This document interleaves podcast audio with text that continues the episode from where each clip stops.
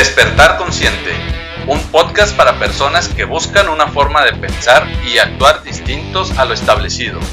Porque para despertar de un sueño, primero tienes que saber que estás soñando.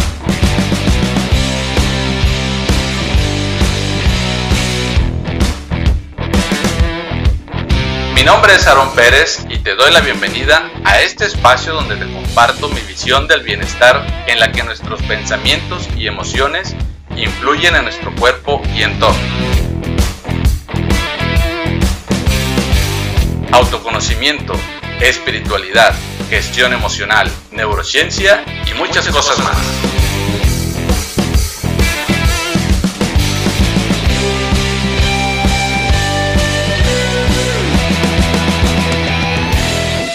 ¿Qué tal amigos? Buenas noches, bienvenidos a una transmisión más de Despertar Consciente pues hoy vamos a estar teniendo una charla que va a girar alrededor de un curso de milagros y hoy vamos a estar platicando de ciertas creencias que tenemos, podríamos decir, ocultas en nuestro inconsciente que vamos dirigidos por ese tipo de creencias y que son los que de alguna manera generan que nuestra vida esté en conflicto, esté en caos, eh, que entremos en el sufrimiento y que no encontremos las respuestas en nuestra vida. Es interesante poder comprender que se basan todas estas creencias qué es lo que van generando, porque eso nos puede ayudar a, tener una perspectiva, un cambio de percepción, que al fin de cuentas, bueno, es lo que quiere enseñarnos en un curso de milagros, es poder hacer un cambio precisamente de percepción. Antes de continuar, mi nombre es Aarón Pérez, yo soy coach de vida y facilitador de un curso de milagros y te doy la bienvenida a una transmisión más de Despertar Consciente. Este que es un espacio donde te comparto temas orientados a la espiritualidad, al autoconocimiento, a la gestión emocional, entre otros temas. Quiero darle la bienvenida. Hoy hacemos conexión hasta Chile para platicar con el facilitador de un curso de milagros. Pablo, buenas noches, bienvenido. Hola, buenas noches, muchas gracias por la invitación, por permitirme participar en este espacio y por, bueno, difundir esta información saludable para la vida recordarle a todos los seres humanos que nos ven que la vida no es el sueño que piensan, sino la vida es este momento que está en cada respiración que damos. Esa es la vida. Somos la vida misma. No es el sueño de que voy a hacer esto para vivir mejor, sino vive y agradece en este momento. Y vive mejor a partir de ahora. No lo dejes para mañana. Así es, pues como dices, ¿no? lo importante es aprender a vivir en este instante, en este momento que es pues el, tiempo que es eterno. Y antes de, entrar en, materia con esto de la ley del caos, pues quisiera que nos compartieras un poco cómo llega a tu vida un curso de milagros. Un curso de milagros llega a mi vida, sí como por casualidad, cosas que las casualidades no existen. Pero estaba atravesando una crisis emocional, estrés mental, trabajo, eh, conflictos en el trabajo, conflictos de pareja en realidad lo que pedía era paz, ¿verdad? pero no, no era consciente que la estaba pidiendo. Un día veía un video en YouTube buscando información que estaba atravesando una crisis de hemorroides. Pasé tres meses en la casa sin hacer nada.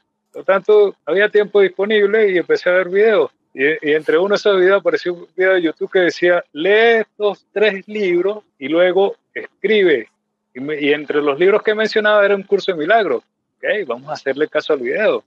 Empecé a leer los libros, llegué al curso de milagros y cuando llegué al curso de milagros ya había hecho la previa. Cuando llegué al curso de milagros fue, wow, ¿qué es esto? Aquí me quedo. Dice que, que, me, que este es un curso para la paz, que tu motivación es la paz y lo que estoy buscando es paz. Aquí me quedo. Disciplinado, en constancia, con mucha perseverancia, acá estamos el, curso de milagros se vuelve una filosofía de vida, pero llega un momento en que debes dejarlo a un lado también, porque las cosas del mundo, como decía Jesucristo, dale al César lo que es del César y a Dios lo que es de Dios. Llega un momento en que dices, hey, estoy soñando, me estoy apegando al curso, mejor. El curso te dice, te lo dice, mira, estás apegado a mí, libérame. ¿eh? Y empieza a respirar y a vivir, porque esto es lo único que importa. Es, es curioso, recordaba esta cita también del Curso de Milagros, que al principio puede causar un cierto impacto, quizás, que el mismo libro te dice que, el Curso de Milagros no existe, que ha sido creado en este mundo, por así decirlo, por esa necesidad inconsciente que tenemos precisamente de hallar esa paz. Así, porque creemos que debemos hallar la paz. De nuevo, otra creencia, creer que debes hallar la paz, que debes hallar la felicidad haciendo algo, en vez de ser, ser la paz, ser la felicidad, ser este momento, ser tú mismo en este momento. Eh, eso me llevó a escribir sobre el trastorno de identidad y asociativa, el primer libro, de que no somos nosotros mismos. Me preguntaba qué soy. Bueno, te estás comportando como un ego. Y aquí lo ven, este ego aquí, esta apariencia hermosa, así como la, la también una apariencia hermosa. todos tenemos una apariencia hermosa, una apariencia humana. Ese es el ego y al ego le, colocamos, le colocar una etiqueta otros egos. Colocar, en mi caso Pablo, en el caso de Aarón, todos llevamos una etiqueta, pero esa es la etiqueta, el nombre del ego. No eres eso. Cuando conectas con lo que eres, el ser, todas esas cargas, toda esa carga mental que llevas, que, que te hace como que no hiciste esto, mira lo que te dijeron, observa lo que te hacen, aquel es culpable, te está molestando, mira cómo te humillan, te maltratan, mira cómo te desprecian. Todo eso desaparece y le dices ahora al ego cariñosamente, le dices, ven acá ego, tú eres parte de mí. Ya, no hay que sufrir, vivamos en paz.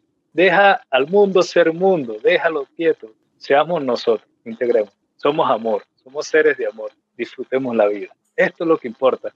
Y ahora viene la tormenta, no importa. Como dice, puedes estar en paz en el medio del huracán y el huracán no te toca.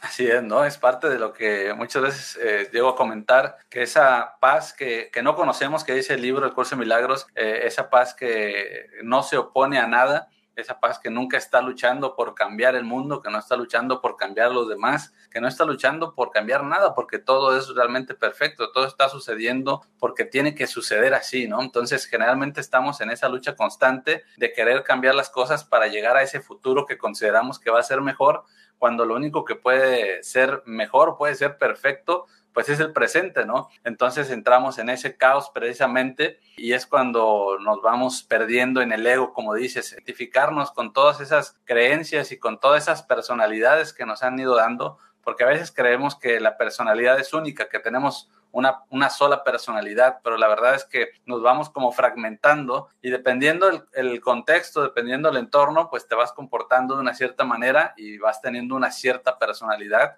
que como dices, otros egos generalmente son los que te la han asignado, ¿no? Nuestros padres, para empezar, pues ya nos han puesto un nombre y nos han, han comenzado a decirnos cómo somos y cómo, y cómo no somos también, qué somos capaces y qué no somos capaces, ¿no?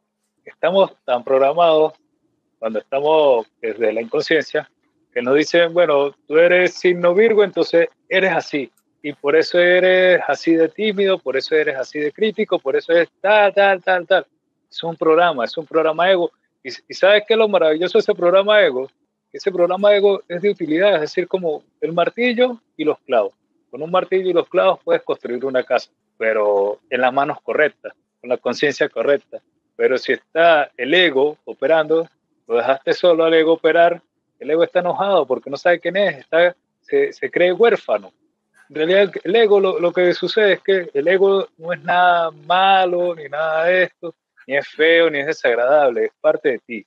¿verdad? Y el ego es un programa.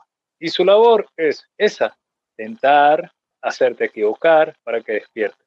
Y él, si lo dejas operar, no sabe qué hacer porque eh, si, si está programado para destruir vidrios, por ejemplo, si lo deja operar va a destruir todos los vidrios que encuentre.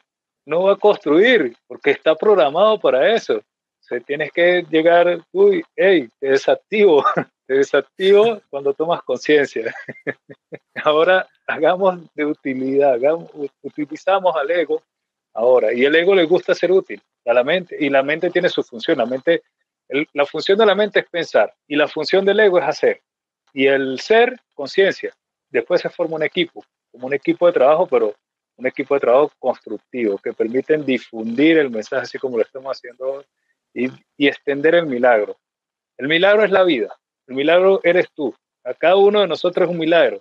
Y el milagro es cuando recuerdas que eres vida, que eres paz, que no, no, no, tienes que salvar nada, ¿verdad? que tú eres la vida. Y para salvar tu vida debes mantenerte en paz.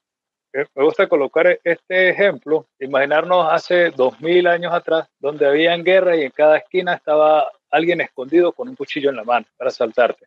Si, como decían los antiguos, ¿qué haces en la calle buscando lo que no se te ha perdido? Si sabes que hay peligro, ¿qué haces en la calle? Entonces el peligro es, te vas a quedar sin vida porque va a llegar este asaltante, te va a guardar el cuchillo, pero no, no, en, el, no en la funda, sino dentro del cuerpo. ¿Eh? Entonces, acá no estás apreciando tu vida, estás buscando que la destruya.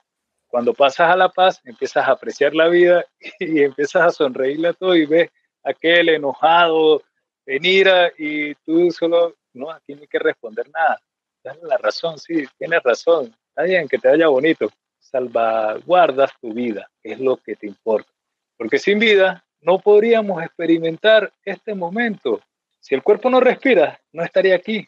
Nos lo enseñan a, cada instante. Por ejemplo, cuando llega eh, el médico y declara a un, paciente, a un cuerpo falleció y después dice, no, es que volvió a la vida. Ya te lo están diciendo, volvió a la vida. Es decir, te están diciendo que es la vida. Es ese momento donde tú, el cuerpo respira de nuevo. Esa es la vida. O cuando nace el bebé, le dice, le dieron vida a este bebé en el sueño nos perdemos y nos vamos a soñar con una vida en vez de vivir la vida. Así es, nos, metemos en un profundo sueño, como dices, en donde pensamos que tenemos que hacer algo para vivirla, ¿no? Cuando simplemente se trata de vivirla. Y es tan simple, pero a la vez tan complicado cuando lo vemos desde el ego, ¿no? El ego es el que nos dice que tenemos que hacer algo, que tenemos que hacer algo mejor de lo que tenemos probablemente, tenemos que encontrar algo que, que nos vaya a dar algo eh, que, creemos que nos falta, que estamos generalmente viviendo en, esa necesidad de encontrar algo. Y a veces no sabemos realmente lo que estamos buscando, no somos tan conscientes hasta que de repente llega un momento que algo nos, nos empieza a dar esa luz, ¿no? Y vamos a empezar a hablar, que si te parece, un poquito ya de las, de las leyes, de estas cinco leyes del caos, que yo creo que también son muy interesantes y, nos dan mucha luz para entender por qué es que vivimos de la manera en que vivimos cuando estamos en conflicto, cuando estamos en la ira, en la, en la depresión, en cualquier estado, estado de ánimo negativo. ¿Y qué te parece si vamos hablando de la primera ley? Y la primera dice que la verdad es diferente para cada persona. Y sí que llegamos a pensar que, que, en realidad la vida es diferente para cada quien, ¿no? Que llegamos a pensar que hay personas que tienen más fácil la vida, que hay personas que nacieron con cierta fortuna o con cierta suerte, que tienen más facilidad para triunfar. Realmente llegamos a aplicar esto en casi todo en la vida. Mira, eh, tú has dicho algo maravilloso. Pensar, creer, creer que es así, que ellos tienen una vida maravillosa porque tienen estas cosas materiales y tú no tienes vida porque no tienes estas cosas materiales. Es la, la incongruencia, es decir, ellos tienen vida porque tienen lujos, tú no tienes vida porque no, tienes, no tengo lujo. Es como que digamos, no, Aarón vive, eh, tiene una vida maravillosa porque está allá en México y yo estoy aquí en Chile y mira dónde estoy. Exacto, sí. Entonces tú, entonces tú dirías, no, es que mi verdad es que, de verdad es que trabajo duro por la vida que tengo, de verdad es que todo lo que hago, mira, todo lo que es un proceso. Yo te diría, no, pero es que eso no es verdad, tú hiciste esto, aquello, y mi verdad es la otra. Esa verdad aparente no es verdad. Lo que estamos defendiendo, eh, defendiendo argumentos, y por eso le vemos diferencia. Decimos, no, esa es mi verdad, no, ese es tu argumento. Es. Es tu argumento, es tu argumento. Estás defendiendo una posición. ¿Y qué estás defendiendo con esa posición? La creencia de que esa es tu vida. Como hay un programa de supervivencia, y, también lo, lo, enseña la psicología, que el miedo es bueno porque te permite mantener la vida, dice la psicología. Entonces es el programa de supervivencia. ¿Qué, está, qué estás evitando? Que pierdas la vida a través de esa, de esa argumentación, de querer tener la razón pero la estás colocando en peligro, es al contrario. Mientras más argumentas, más se acalora la situación. Y es que eh, esta parte de defender, como dices, de, posicionarte en que lo que yo pienso es la verdad y la verdad absoluta muchas veces, ¿no? Que realmente todo mundo tiene que convencerse de que lo que yo pienso es así. esto es lo que nos lleva a, estar confundidos, a, a, ese sueño que menciona el curso de milagros, porque estamos haciendo muchas veces simplemente interpretaciones o suposiciones, como el, el, ejemplo que dabas, ¿no? El yo decir que quizás tú vives mejor porque estás en Chile, pues quizás es una suposición en base a cosas que ni siquiera conozco y no tengo ni idea, ¿no? Entonces es una manera de justificar quizás yo no hacer cambios en mi vida realmente para, para llegar a algo más, ¿no? Porque es realmente, como dices, a veces el miedo va paralizando, ¿no? Eh, a veces el, el protegerte es el poner ciertos argumentos para no hacer ningún cambio. Y justificar las mentiras, porque fíjate en algo, cuando está la verdad, la mentira desaparece. Y algo que produce temor es que descubran tus mentiras. Porque cuando mientes, de inmediato se produce la vergüenza. Y detrás de la vergüenza hay miedo. Y el miedo esconde al odio. Y, y en el odio hay depresión. Si observas tu entorno, vas a ver que a nivel global eso es una constante y se ha normalizado. El creer que la vergüenza, el creer que estar deprimido, el creer que estar triste, que es normal que este, tener nostalgia y sentir ira, eso es algo normal. Y, la psicología lo, lo, avala. Es lo gracioso. Dice, no, es que es normal que sientas tristeza un día. ¿Cómo vas a decir que es normal? Pero entonces te dicen, tu estado real es la felicidad. No, eso es imposible. Eso es imposible. Un mundo eh, feliz, como decía eh, Hosley, no, eso es imposible, que el mundo sea feliz. Es una utopía, eso jamás va a pasar. Bueno, es una, es una manera de ver, o una forma de pensar, ¿no? Y es un buen ejemplo, ¿no? Porque hay, muchas maneras de pensar y son completamente válidas desde el punto de vista desde que lo estás viendo, ¿no? Y en lugar de comprender ese punto de vista, comprender que simplemente es eh, una forma diferente de ver una situación, pues entonces entramos en ese conflicto, en ese caos de defender mi forma de pensar contra la forma de pensar de otra persona, ¿no? Sí, así es. Tiempo atrás conversaba un amigo sobre esto, es decir, él, defendiendo su verdad, ¿no? Que no, que era imposible que el mundo fuese feliz, que para él era normal un día estar triste y el otro día estar bien. Sí, y le pregunté qué es estar bien, ¿no? Pues bien, a veces paso molestias en el trabajo y me hacen enojar y digo cualquier vulgaridad y tal. Y así son todos, me decía, así somos todos. Es imposible que tú seas feliz. Esa es la normalidad del mundo, ¿eh? Entonces él defiende esto que cree que es verdad, porque lo otro es, no, esta es la verdad. Mira, de verdad te digo que tú eres un cuerpo humano, te dice. De verdad no eres un cuerpo humano, de verdad eres un ser, ser hermoso, solamente que te crees humano. E, esa es la verdad, y cuando la verdad aparece, la mentira se queda muda. Correcto, ¿no? Es que nos lleva el ego cuando no lo sabemos utilizar, porque decías, no es que el ego sea malo y lo decías perfectamente, ¿no? El ego, si lo utilizamos a nuestro favor, pues nos va a ayudar en la vida, ¿no? Es una herramienta, por así decirlo, es parte de nosotros, pero cuando no, pues nos lleva solamente a estar comparándonos, ¿no? Y estamos en esa constante comparación. Simplemente creer, pensar que una persona porque tenga ciertas condiciones, ya sea porque tenga condiciones materiales que tú crees que son mejores, creer que ya no tiene problemas en su vida o creer que su vida es perfecta, ¿no? Y en realidad esas situaciones materiales, y esto calza bien acá, son parte de tu sueño. Es el sueño que de forma consciente has deseado. Y es el sueño que de forma consciente debes pedir, corregir. ¿Y a quién se lo pides? Al Espíritu Santo. Corrige el sueño. Este es un sueño de terror, un sueño de separación de Dios, un sueño de miedo. Corrige este sueño. Acepto la expiación del sueño y permito que se haga la voluntad de Dios, de nuestro Creador, de nuestro Padre, permito vivir el sueño feliz. Es sencillo, es sencillo de hacer. ¿eh? Es solo reconocer que estás soñando con sufrimiento, con terror, con miedo y que lo que quieres es cambiar eso. Pero para corregir eso, primero debes dejar de pensar como pensabas ayer. Porque si no, lo que hace es darle, tirar el balón hacia adelante. Lo tienes acá, pero el balón está lleno de ayer y lo lanzas hacia adelante y lo vuelves a tomar y vuelve el mismo balón lleno de cosas de ayer y vuelves de nuevo y estás en la rueda del hámster. Dices, pero ¿por qué la vida no cambia? ¿Por qué mi vida es como pesada, difícil?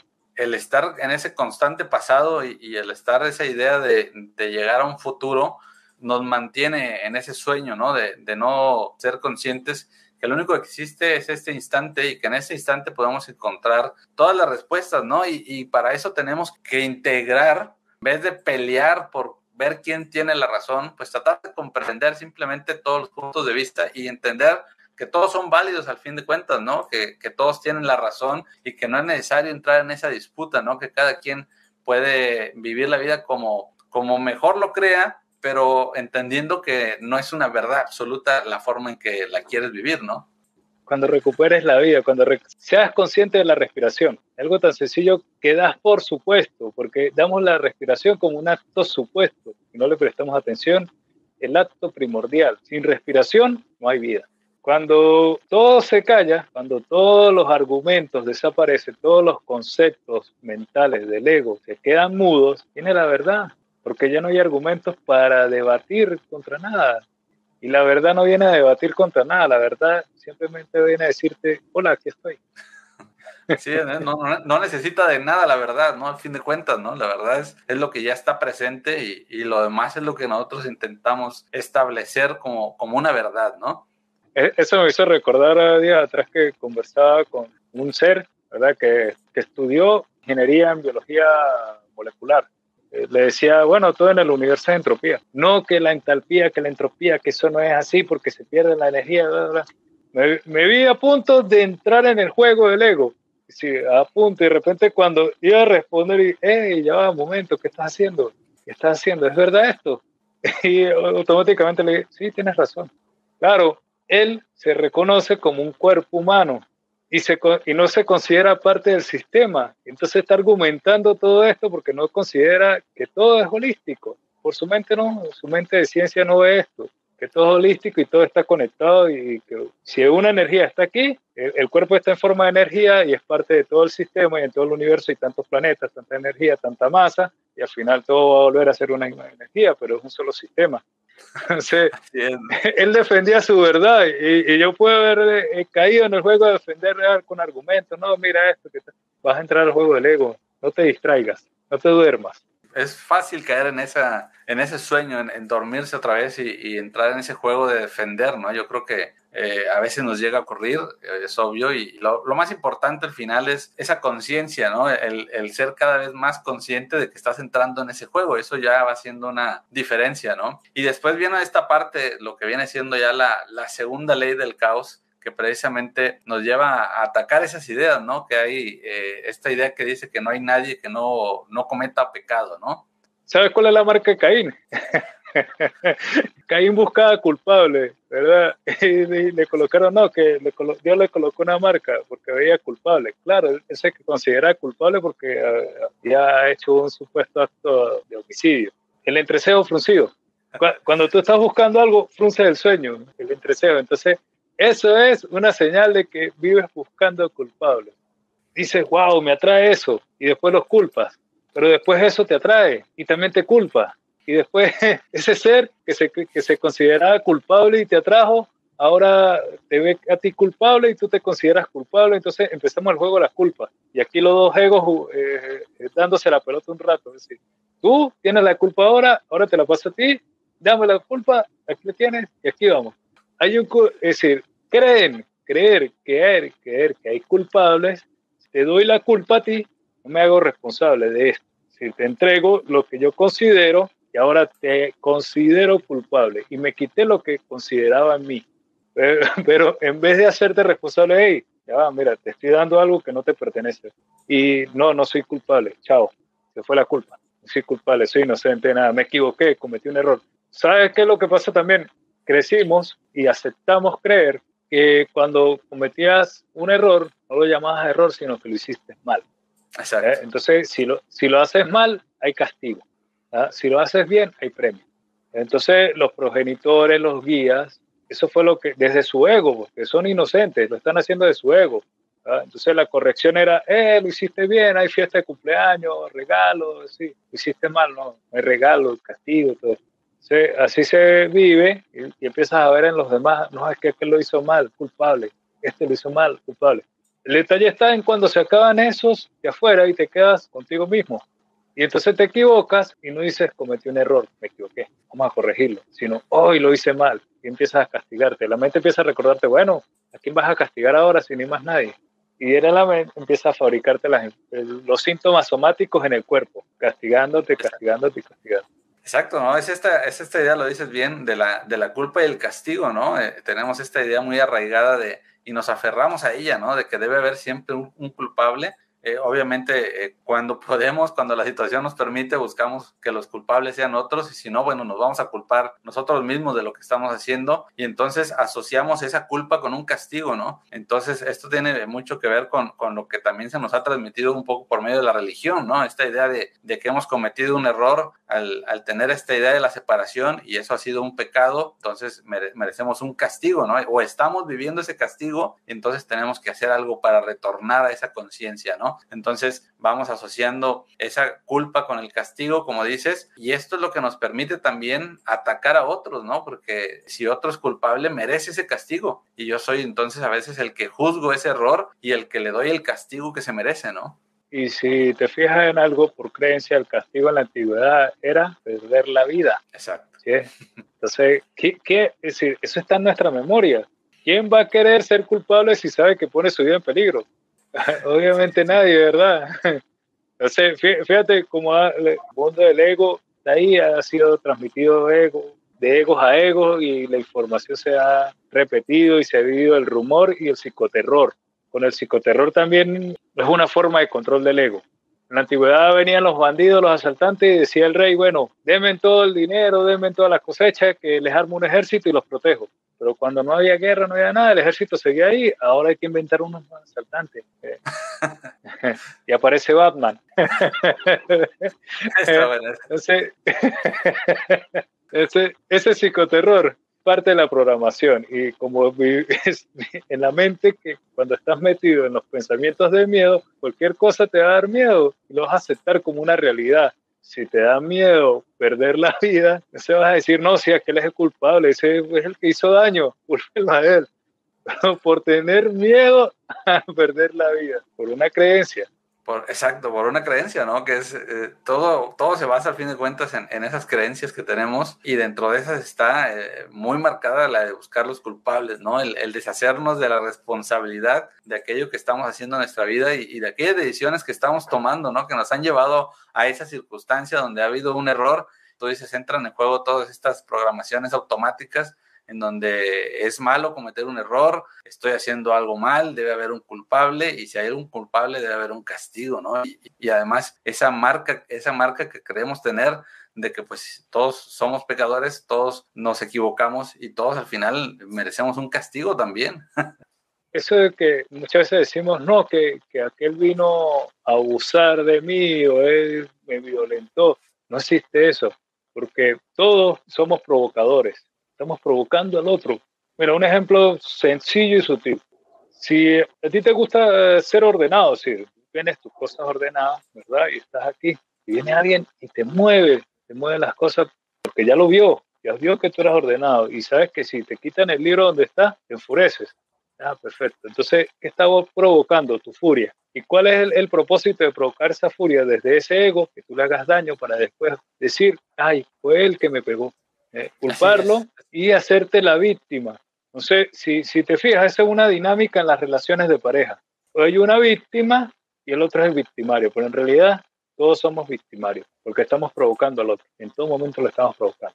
Para no hacernos responsables de que somos nosotros los que estamos provocando las situaciones. Ser coherente, si no le gusta, si le gusta tener su espacio, estar tranquilo, a solas, déjala allí, déjala tranquila, sola, que se divierta en su espacio no perturbes la paz. Ah, hay otro ejemplo que, que me gusta, es el, el, del toro. Es decir, sabes que normalmente los, los, toros están en el campo comiendo, ¿verdad? Pero cuando se le acerca alguien desconocido, el toro no embiste, sino el toro se aleja. Pero si tú sigues fastidiando al toro, el toro te va a embestir. Y sales del, del, del corral de donde esté y dices, no, es que el toro vino y me embistió. El toro sí es peligroso. De decir, no, es que fui a molestar el toro y lo hice molestar, ¿verdad? Y ahora me embistió ser responsable de lo que estás haciendo, ¿no? Le echamos la culpa al toro. Y, y, como dices, es una, es una dinámica que se da mucho en las relaciones, obviamente en las relaciones de pareja quizás se puede observar más, en donde es muy sutil cómo esta relación se va cumpliendo este ciclo en donde la acción de uno pues va provocando una cierta reacción en el otro, pero esta reacción tiene que ver con esta programación, es algo que de alguna manera estás buscando inconscientemente porque a lo mejor inconscientemente tienes la creencia de que vivir es vivir de esa manera, ¿no? Porque quizás es lo que has visto en casa de tus padres cuando eras pequeño, ¿no? Entonces, eh, es, es automático como sin pretenderlo muchas veces caemos en estas dinámicas que quizás alguna vez observamos, no nos gustaban y ahora estamos repitiendo, ¿no? Pero eso que, has dicho en experiencia propia, si mis progenitores se divorciaron cuando este ego tenía cuatro años, obviamente en tu mente queda marcado y, y vivía en casa de, de, los abuelos y los abuelos vivían, pero no convivían. Están en el mismo lugar, pero se miran de así con recelo y odio. Y creces con esa idea, con esa ideología, con esa creencia, Entonces empiezas a, buscar situaciones y relaciones de pareja que se vuelven repetitivas con ese mismo patrón, pero tú dices, no, yo no quiero esto, quiero paz, quiero vivir en paz y, respetarnos. Lo que no sabes es que estás atrayendo al otro que es idéntico y te está recordando todo ese malestar que guardas. ¿Para qué? Bueno, para que digas un día, hey, esto no es lo que deseo, deseo una relación sana, de paz, y los liberas a todos. Pero alguno de los dos debe tomar conciencia y alguno de los dos debe perderse dentro de sí mismo, eh, vamos a corregirlo, no perderse, sumergirse dentro de sí mismo, apartarse del mundo y conectar con el amor. Porque ninguno de los dos se ama, ninguno de los dos se ama, porque es imposible que tú des amor si no sabes lo que es el amor. Pero luego que tú conectas con el amor, con lo que eres, ahora sí le dice, te ofrezco una nueva relación desde el amor, con respeto, con responsabilidad, libre de culpa, somos inocentes. Lo que pasó en el pasado, pasado está, decir, digamos ahora, este nuevo ahora. No, sí, ya, ya la respuesta cada quien la dirá. Pero si te dicen no, gracias y que le vaya bonito. Y si te dice sí, bueno, que le vaya bonito también. Exacto, y generalmente esto tiene que ver con lo que platicábamos del punto número uno, donde cada uno luego defiende su forma de ver las cosas y lo que está esperando es que el otro cambie, ¿no? En lugar de decir, bueno, soy yo el que puede eh, empezar a marcar este cambio, si lo hago precisamente desde el amor, si empiezo a comprender qué es lo que realmente es eso y cómo puedo cambiar las dinámicas, ¿no? El no caer siempre en los mismos patrones. Es una, lo has dicho, sumergirse, es esa, hacer esa introspección, esa reflexión, el, es el autoconocimiento, el, el, el, ir detectando cómo uno simplemente está repitiendo patrones, repitiendo creencias y cae en, las mismas situaciones, ¿no? Entonces, eh, yo creo que es parte de lo que tenemos que ir reflexionando y esto va llevando todavía a, a creencias un poquito más complicadas, por así decirlo, que nos mantienen más confundidos o más en ese sueño, más perdidos, en donde eh, no solamente tengo la razón ante los demás, sino que lo que yo pienso es la verdad, incluso ante Dios, ¿no? Que es el creer que yo puedo establecer cómo son las cosas cuando yo no soy el que ha creado el mundo, ¿no? Al fin de cuentas, eh, yo soy una creación de y no, eh, no es una creación mía al mundo, ¿no? Eso último que has dicho es divertido, porque, porque el ego no quiere reconocerse como que es una creación, sino él quiere ser el creador. Exacto. ¿Verdad? Entonces, el ego es como un niño que el padre le da todo, ¿no? Toma, quita toda la materia prima para que construya. Toma el dinero, la materia prima, todo esto. Y el niño construye una casa de plasticines y de plastilina aquí, entonces cuando le llega el sol, oh, se derrite, o como la casa de los tres cerditos, el cuento de la casa de paja, la casa de madera, la casa de, ladrillo, se te da todo, pero por vanidad, orgullo y soberbia dices, esto es mío, yo lo hice, yo lo creé, soy mejor que mi papá, soy mejor que el creador. Ese es el error, esa es la separación, la humildad de aceptar que eres una creación de Dios, eres el Hijo de Dios, que fuiste creado a imagen y semejanza de Dios. Por lo tanto, no hay rango de superioridad ni de inferioridad. Desde el ego fabricamos roles, fabricamos hijos, fabricamos papá y mamá que son dioses e ídolos. Veneramos. Entonces, si te fijas en los roles de papá y mamá y el hijo son roles de superioridad y de inferioridad. Entonces, si tú pasas toda la vida creyendo, todo el tiempo de tu vida, creyendo que existen estos roles, que existe la familia como tal, esa familia eh, del mundo ego, vas a decir, no, es que mi papá y mi mamá y debo respetarlo y jurarles lealtad y miedo no lo ves como ser humano, forma masculina, ser humana y ser humano de forma femenina, en la forma que tenga, masculino o femenino. El cuerpo, estos dos se unieron y procrearon un cuerpo, pero desde, desde cuerpos, pero desde ser, el ser sigue siendo igual, no hay ninguna diferencia. Somos iguales semejantes unos con otros. La diferencia la vemos en el cuerpo. La creación del ego es el cuerpo. Entonces, el ego se inventó un papá y una mamá para tener un hijo y para decir, esta es mi creación. Y por eso es que dicen mi hijo, mi hija. Pero lo, divertido del caso es que te dicen mi hijo y mi hija desde su ego cuando conviene. Cuando les conviene eh, para, por manipularte, sí, es, verdad, porque si tú te pones a, hacer conciencia, pasas tus 50 años y le, le dices papá y mamá durante todos esos 50 años. Pero ellos te llaman Pablo todos esos 50 años. Y cuando les convino, te llamaron hijo por conveniencia, ay hijo, ven acá, hijo, mira, ¿me puedes hacer este favor, hijo? Hijo, ¿será que me, me, me apoyas con un dinero, hijo? el interés oculto del ego, eso es ego. es. ser capaz, es ser capaz de decirle desde el ser, ¿saben qué? Ustedes son dos seres, tienen una mente, deben comportarse, madurar, ser responsables de su vida. Amo y les agradezco que hayan creado el cuerpo para permitirme vivir la vida, ah, pero todos debemos sanar la mente. Y cada quien debe vivir su propia vida en paz. Estos dos van a luchar su ego y si quieren cambiar, cambiarán y si no, pero tú cambias, tú vas al ser. Si te llaman 200 veces por irte dinero, por lo que sea, lo que les puede decir, tú estás bien, ¿qué haces mendigando dinero? Tienes una mente, tienes manos, tienes pies, tienes un cuerpo, estás saludable, puedes producir. Dime que tienes una idea de negocio y te apoyo, pero no vengas a mendigar, eso molesta al ego también. claro, ahorita que, decías esta parte de, es uno el que debe cambiar, o sea, cuando estamos en este desequilibrio, sobre todo cuando estamos en esta dinámica precisamente de que soy yo la víctima, ¿no? De generalmente no puedo seguir adelante porque siempre tengo que estar cuidando de otro o tengo que resolver la vida de los demás, de quien sea, ¿no? Estamos en esta eh, dinámica del victimismo y no estamos bien y seguimos haciendo lo mismo, entonces eh, no, no nos pasa a veces ni siquiera por la cabeza el que tengo que cambiar yo en lugar de cambiar al otro. Y voy a esto precisamente porque estoy viendo aquí que tenemos una, una pregunta. Isabel tiene una pregunta y dice, eh, definitiva, no podemos cambiar al otro, pero esto no hace que la armonía caiga sola en quien sí quiere cambiar. Tú eres la armonía. Vamos a partir por allí.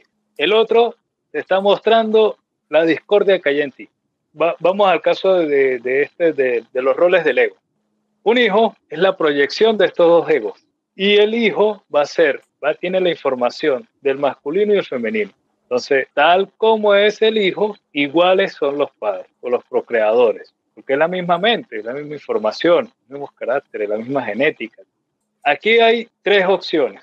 A ver, ¿quién de los tres o, o si hay más hijos, bueno, quién de ellos va a tomar conciencia y va a entrar en concordia y armonía? y nos va a servir de ejemplo ahora de lo que también está en nosotros, dentro, esa armonía, esa paz, esa felicidad.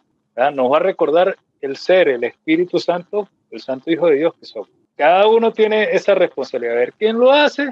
El que tenga la fuerza, voluntad y diga, yo puedo hacerlo. Porque el detalle está en que el ego, cuando está dominando la mente, el ego lleva a diezmar el autoestima. ¿Cómo la diezma? Te dice, con el no puedo, con el no tengo, con el no me alcanza, con el no soy suficiente, el no lo quiero, y empiezas a buscar situaciones de desprecio. Se empieza la, autoestima a disminuir, a disminuir. así evita que tomes conciencia. Pero cuando tú dices, yo puedo hacerlo, yo puedo hacerlo, ¿qué vas a hacer? Tomar conciencia, ir por la paz, entrar en esa armonía. Hoy di un paso, mañana daré dos, pero hoy di un paso y lo hice excelente, estoy en paz. Dos pasos después, estoy en paz, voy por la armonía. Y de repente, cuando conectas con la paz, recuerdas que eres paz, recuerdas, nunca has dejado de ser paz, de ser armonía, de ser felicidad, solamente lo, has olvidado detrás del ego. Pero cuando tomas conciencia y lo recuerdas, la armonía aparece de inmediato en tu cuerpo. Porque la armonía es sonido, onda, es energía. Así como la música. La música, escucha el sonido, es energía. cuando una música es armónica, produce una sensación de bienestar en el cuerpo lo primero que vas a percibir es el estado de relajación y paz, expresando la armonía y el bienestar. Y entonces ahora no te afectan los otros egos, sino los ves allí y les tienes compasión y los ves con, con esa amabilidad. Y dices, ay, pero es que están pensando con su mente ego. ¿Qué hago? No hagas nada, no hagas nada, no les digas nada. Solo escúchalos, escúchalos nada más. Que tu paz también contagia, se extiende tu sonrisa, tu felicidad o tu amabilidad les recuerda a ellos eso dentro. De repente se dirán, no se alteró, no dijo nada, no se molestó, sino siempre sonreía, se despidió y dio las gracias. Eso queda dando vueltas en la mente y empieza a entrar hondo, entrar hondo, entrar hondo en esa mente, en ese ego, y de repente aparece el curso de milagros por allí en ese ego, ay, voy a leer este libro, o aparece una frase, debe ser feliz, estar en paz, ah, ahora me toca a mí llegar a la concordia.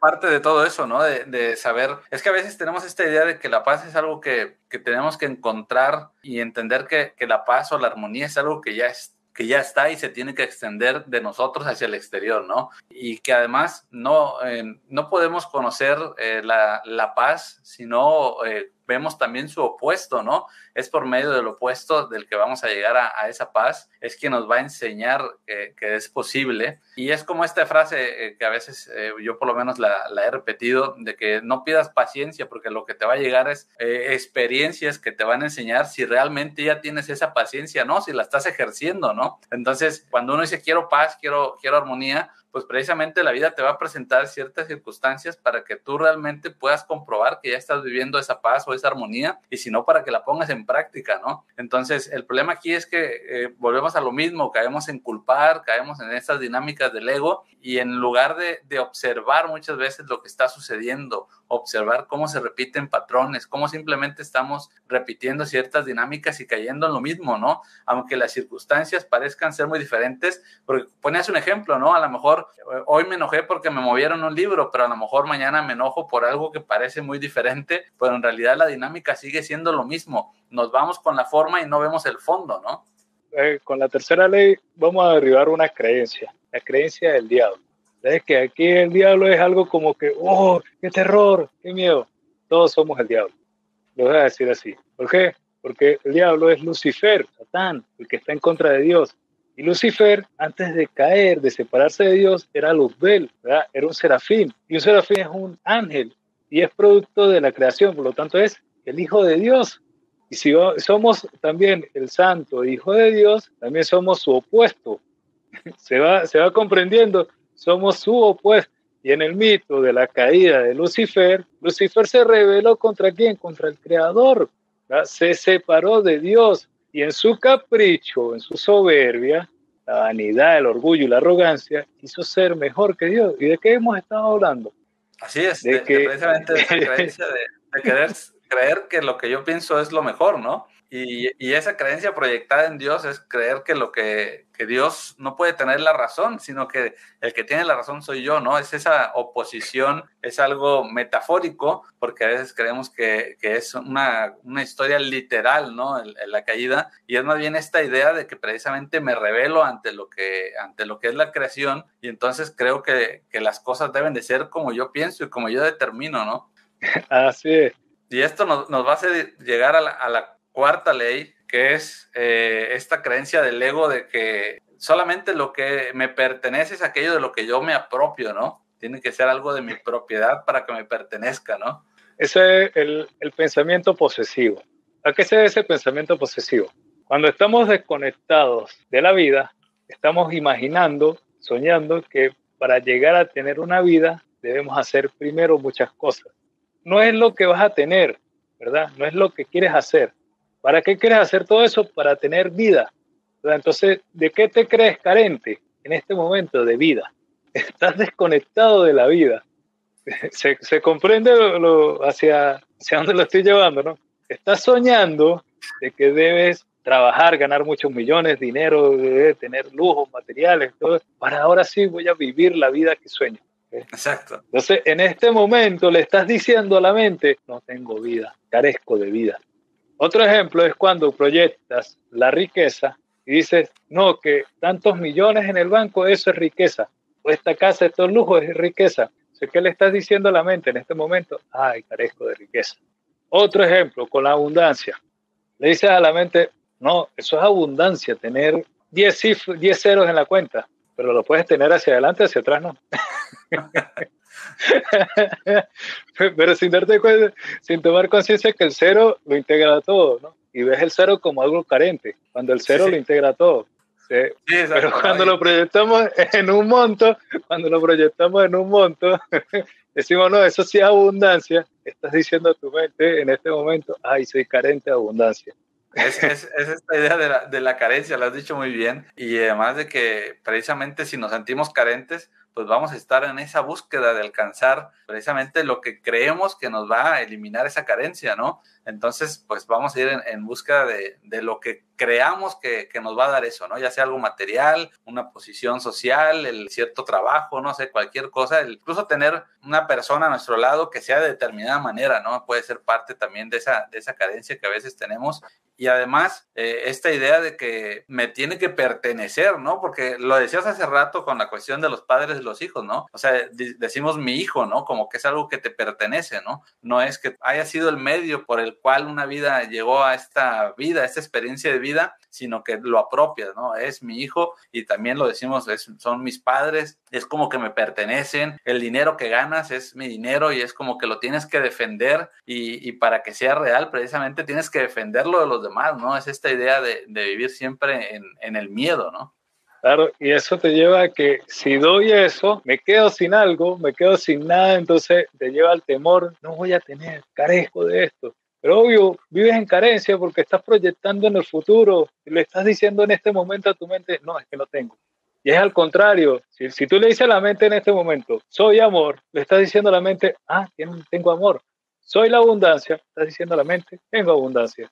Soy la riqueza, estás diciendo a la mente, soy riqueza. Y, y acá le voy a dejar un tip para que conecten con la abundancia, con la riqueza, con el potencial de riqueza. La abundancia no es un número, no es dinero, no, eso no es la abundancia. La abundancia es esto, es el acto de respirar y vivir. Porque sin vida no experimentaría ningún lujo. Que sin cuerpo, ¿cómo experimentas el lujo? como un ente, como un ente va, a conducir un vehículo, va a, alimentarse, a saborear, ¿no? No, porque no tiene cuerpo. Entonces, este es tu mayor bien, el cuerpo, así que aprécialo, porque sin cuerpo no experimentas nada. Y tu abundancia es esa, ese aire que te rodea, esa vida. Tu potencial de riqueza no es el dinero, es la información, porque la información es riqueza y tenemos todo el acceso a la información. Eso está en la memoria, toda esa información. Cuando te viene una idea, pensamiento que se te inspira, puede ser, es un pensamiento productivo, pero como no crees en ti, no confías en ti, se no lo aplicas, no pasas a la, a la acción, no tomas la decisión y dices, wow, voy a hacer esta idea. Si no piensas primero, no, qué, locura esta idea, ¿qué van a decir de mí? ¿Qué le estás diciendo a tu mente de nuevo? Que estás viviendo del otro, que eres pobre. Entonces empiezas, empiezas a quejarte. Y eso es mentalidad, porque la pobreza no está en el bolsillo, la pobreza es mental. Cuando te veas en apuros, en apuros económicos, hay dos opciones. Pregúntate primero, ¿de dónde puede venir el dinero para corregir la situación? ¿Y qué puedes hacer para producir el dinero? Porque el dinero es un subproducto de tu riqueza. El dinero no determina tu riqueza, es un subproducto de tu riqueza, ¿verdad? Y ese subproducto tú lo, lo fabricas desde la información que se te inspira. Exactamente. Y al final, pues todo eso, todo lo que hemos platicado, eh, nos va a llevar a esta última creencia, ¿no? De que existe un sustituto para el amor, ¿no? Cuando decimos, qué bello ese atardecer, qué bello ese amanecer, qué bello ese traje, qué bello ese vehículo, wow, qué, casa tan maravillosa, tan hermosa. Ahí, ahí estás colocando un sustituto para el amor, porque estás experimentando una felicidad y una admiración basada en algo externo y estás colocándole a ese algo externo la etiqueta de esto me produce amor. Pero cuando eso desaparece, ahora te queda la etiqueta esto no me produce amor y estoy en malestar, estoy en depresión. Cuando en realidad esa sensación de bienestar, de amor, de paz, de felicidad nació en ti. Pero como estás viendo afuera, no te percatas que está originándose en el cuerpo, que eres tú quien la estás sintiendo y que en todo momento, en cualquier instante está ahí. Cuando experimentas ansiedad, estás ansioso por una situación externa, por un miedo externo, pero te quitas ese miedo, lo que vas a experimentar es paz y tranquilidad. Como dices, ese miedo, esa felicidad al final es una proyección ¿no? de, de eso que está dentro, pero lo estamos lo estamos adjudicando a lo externo, ¿no? Pensando que es lo externo quien lo está provocando y no al revés, ¿no? No, no comprendemos que todo nace desde, desde dentro de nosotros y somos nosotros los que vamos proyectando los diferentes estados de ánimo, ¿no? Y es esta manera de culpar o de alguna manera, eh, como lo dice el curso de milagros, de hacer un ídolo de, lo externo, ¿no? El darle ese poder a, lo que está en mi exterior de que me puede causar algo, ¿no? Yo creo que esta es una de las frases que, que a mí más me impactó cuando empecé a leer el, el, curso de milagros, precisamente la de que nada externo a ti te puede amar o te puede dañar porque no existe nada externo a ti. Así es, no existe, es decir, lo estás imaginando, crees que está ahí, crees, crees, pero en realidad esa sensación está en ti. Aparentemente hay un mundo, aparente, ¿verdad? Está aquí, se toca aquí, pero ¿por qué se toca? Porque la mente ya tiene un lenguaje, tiene un supuesto. Es simple, pero a la vez hay que abrir la mente. Yo le digo a mi mente, esta conversación no es real. Primero, estoy hablando con un dispositivo electrónico, ¿verdad? Y lo otro, hay una serie de metadatos allá que crean esta apariencia que dice Aaron Pérez, ¿verdad? Y crean otra apariencia que dice equipado. Pero esto no es real. Pero para la mente que está dormía en la inconsciencia, dice, ay, Aaron Pérez, mira los, los anteojos que tiene, mira lo que hace, mira, ay, yo no sabía que hacía todas estas cosas, mira este Pablo donde está, ay, le voy a dar me gusta, le voy a dar esto, wow, qué cuerpo, qué esto, aquello, lo otro. Esa es la mente dormida, que le está dando realidad a esa ilusión. Mira esta casa, esta foto, esta imagen. Eso es la ilusión. Que como te crees carente de amor, dice, eso sí me da amor eso me da amor, entonces lo estoy proyectando afuera. Y le estás diciendo no a la mente, ay, es que soy carente de amor. No te estás reconociendo, pocas palabras. Pero cuando le dices a tu mente, hey, soy amor, ya no hay sustitutos para el amor. Tú eres el amor. Ya no es la relación de pareja que tienes, ya no es la relación con el vehículo, ya no es la relación con los el ya no es la relación con la, con la casa, con lo que sea, con, el mundo externo, ya no es la relación. Esa, el mundo externo está ahí, perfecto ve y haz las cosas que hagas en el mundo, pero tú eres el amor. Por lo tanto, todo lo que hagas lo vas a hacer con amor. Tú eres el amor. Ya no hay carencia de amor. ¿Y cuál es el amor? El amor a la vida, apreciar tu vida.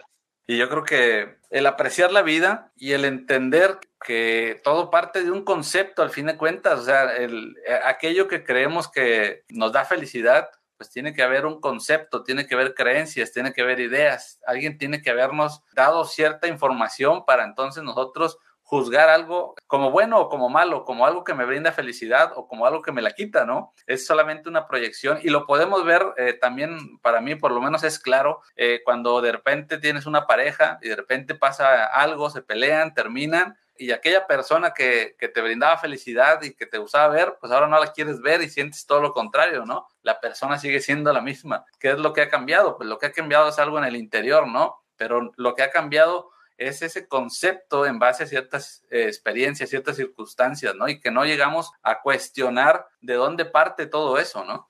En experiencia me, lo viví, todo lo hemos vivido también. Querer hacer felices a otros, por amarlos, pero ¿qué pasa? Le estaba entregando todo mi amor y no me daba amor a mí. Cuando entré al curso de milagros, cerré el grifo, cerré la llave dije, hey, amor para mí y te comparto mi amor. Te comparto el amor, pero el amor de verdad, no es ese amor de, ay, besitos y abrazos, ese amor de, de, de manoseo, de, de, falso y de intereses ocultos ahí.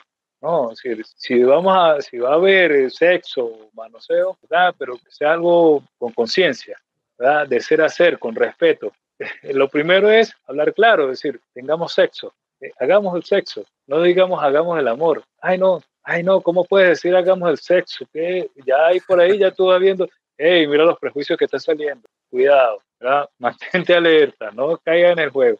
Tú vas entrando en el amor y empiezas a darle el amor sin condiciones, el amor libre, ese en el amor de que compartes cada día, le apoyas, le ayudas a aumentar la autoestima, mejorar y el otro no quiere ver su grandeza, no quiere salir adelante, bueno, ya es que no quiere amarse. Como hay otros que cuando lo apoyas dicen, wow, sí, esto es verdad, no lo había visto antes. Otra experiencia, eh, asesoraba a unos productores y estos productores elaboraban queso y se consideraban eh, unos productores pequeñitos porque tenían tres hectáreas y ordeñaban cuatro vacas. Y el vecino tenía 100 hectáreas y ordeñaba 200 vacas empecé a asesorarlo, el, queso que producía un queso, producto excelente, y, le, y, vi el potencial que ellos no veían. Le dije, pero mire, hagamos esto, ustedes son los dueños de la empresa, vamos a hacer crecer la planta. Y llegaron un momento a comprarle toda la leche que producía el vecino. Y los organismos de fomento de acá de Chile, o de la región donde están, cuando vieron los números que, de producción de, esta pareja, tres hectáreas se quedan asombrados y decían, pero ¿cómo es posible eso? Que en tres hectáreas tú transformes 5 mil litros de leche al mes y venda 2 mil kilos de queso.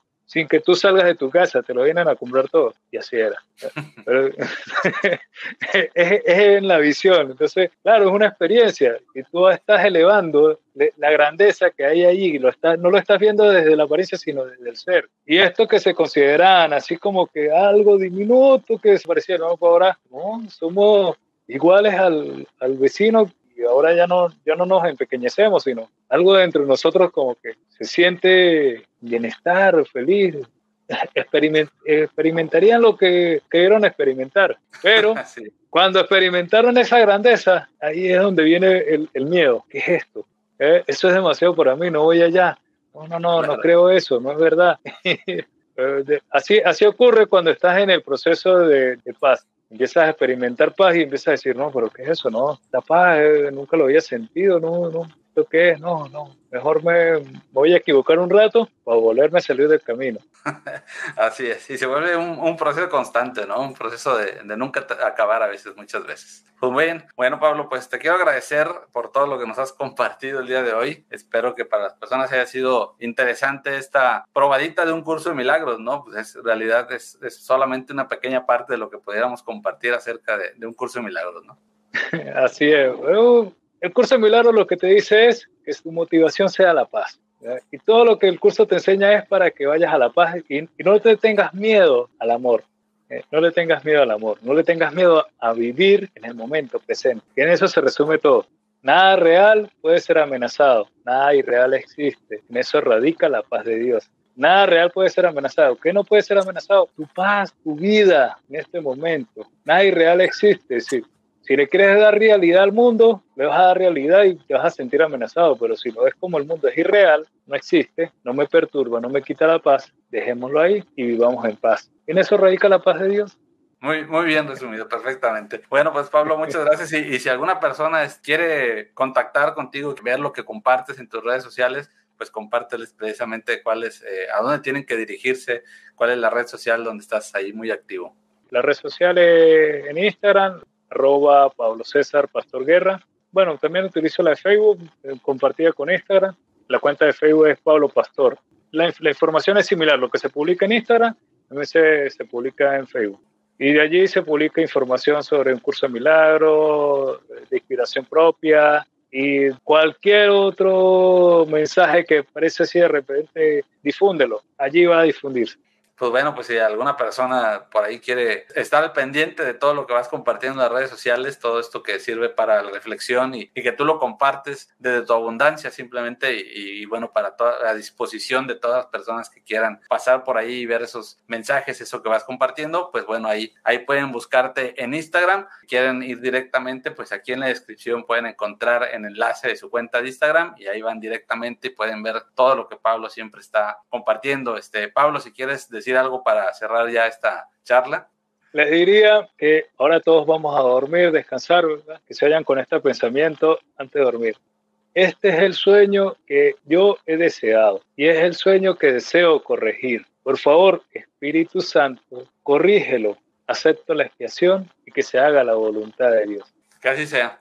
Muchas gracias, Pablo. Te agradezco mucho desde todo lo que has compartido y, y, el que haya aceptado la invitación para estar charlando un ratito por aquí. Y bueno, agradecerle también a todas las personas que se han estado conectando, a las personas que nos dejaron por aquí sus saludos, sus comentarios y para las personas que más adelante también lo escuchan en el formato de podcast. Así que bueno, muchas gracias a todos ustedes y nos vemos el próximo viernes para seguir compartiendo. Y si eres nuevo por este canal, te invito a simplemente a recorrer el canal y si es de tu agrado, bueno, pues suscríbete para que sigas viendo todo lo que estamos haciendo, curso de milagros, autoconocimiento, espiritualidad, muchas otras cosas más que se nos van ocurriendo en el camino. Así que muchas gracias a todos y nos vemos próximo viernes, 9 de la noche. Pablo, muchas gracias. Gracias a todos, eres un ser hermoso. Gracias. Feliz noche.